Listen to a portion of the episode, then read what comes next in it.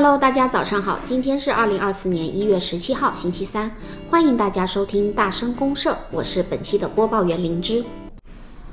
大家喜欢冬天吗？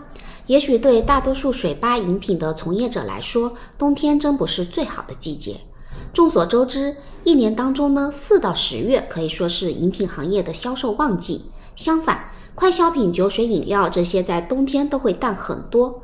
这很大的一个原因就是因为天气太冷了，大家对饮品的消费需求也大大的降低。因此，暖乎乎的冬日热饮就成了品牌冬日营销的一个重点。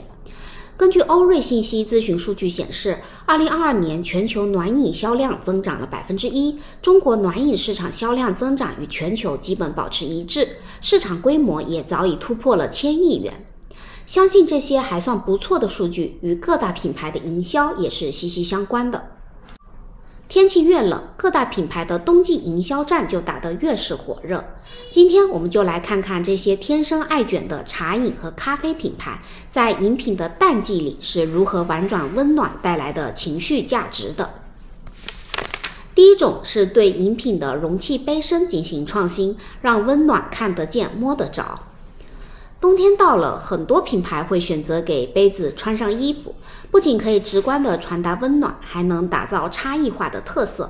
同时呢，附赠杯套、小围巾装饰等这类萌萌的周边，也很容易刺激消费者的购买欲。比如前阵子蜜雪冰城就推出了冬季的限定杯套，让雪王穿上了东北的大花棉袄，造型可以说是又土又魔性。网友们呢纷纷种草打卡。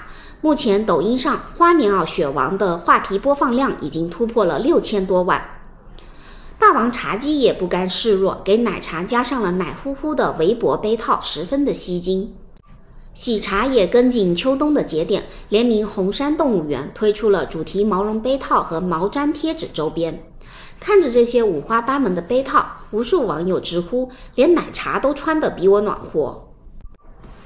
而瑞幸今年并没有玩杯套，而是针对冬日暖手这一场景推出了一款酱香红杯，首次采用双层隔热杯，火红的色彩不仅看起来很暖，隔热的材质手握着不烫，握在手心里也是暖暖的。第二种常见的冬季营销是从食材的角度入手，去添加冬日氛围感的食材，营造温暖的入冬仪式感。人们的饮食偏好有特定的季节需求。在炎热的夏天，商家通常会在产品里添加水果、蔬菜，营造清爽的感受；而进入冬天，以特定的秋冬食材去推出新品，可以一秒把入冬的氛围感拉满，将消费者需要生活仪式感的情绪价值狠狠地拿捏住。趁着今年秋冬火爆互联网的美拉德风，乐乐茶上新了美拉德公主请喝糖炒栗子系列。星巴克、瑞幸也推出了暖色系的太妃榛果拿铁，软糯飘香的烤栗子、甜蜜的榛果和焦糖，这些自带暖香气质的大地色食材，勾起了不少人心中关于冬天美好食物的回忆。还有从2021就在国内爆火的季节性网红热红酒，也在这个冬季强势回归。比起普通的红酒，热红酒的度数不高。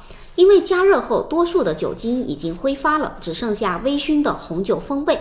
再添加上蜂蜜、橙子、苹果等食材，配上肉桂棒等装饰品，可谓是甜蜜暖胃，拍照也很出片。因此，在热红酒消费者中，女性的偏好度显著较高，占比超过七成。据饿了么二零二三热红酒外卖消费趋势报告显示，十一月以来呢，热红酒相关商品外卖量环比增长十六倍。以过去三年的十一月为例，热红酒外卖订单量年均增幅百分之两百六十，热红酒的活跃商家数量从两百多家快速增长到超过一万五千家，其中上海商家数全国第一，北京和杭州位列第二、第三。一众咖啡品牌都盯上了热红酒这泼天的富贵。十一月，瑞幸上架热红酒美式，西索推出橙香肉桂红美式。，Tim's 天好咖啡返场，橙香热红酒鲜萃。第三种常见的冬季营销是从应季的养生出发，组局冬日健康。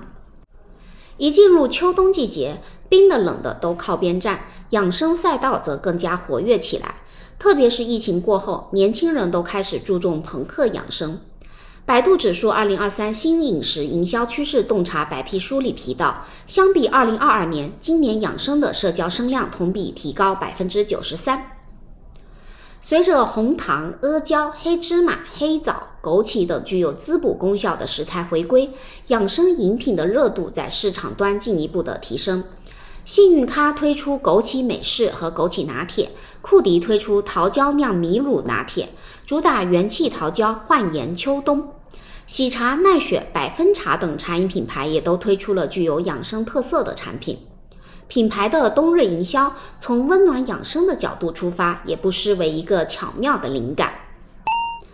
第四种则是开展限定的联名活动，给予温暖的一个心理慰藉。沪上阿姨从国风文化出发，上新了东方青乳茶花茶系列。借助马面裙和女性专用文字“江永女书”，打造杯子和周边，营造了独属于东方女性的浪漫。库迪联名国民神剧《甄嬛传》，以“阿胶拿铁，这杯真真好”为口号，推出桂圆红枣阿胶拿铁，引发一众真学家的火热追捧。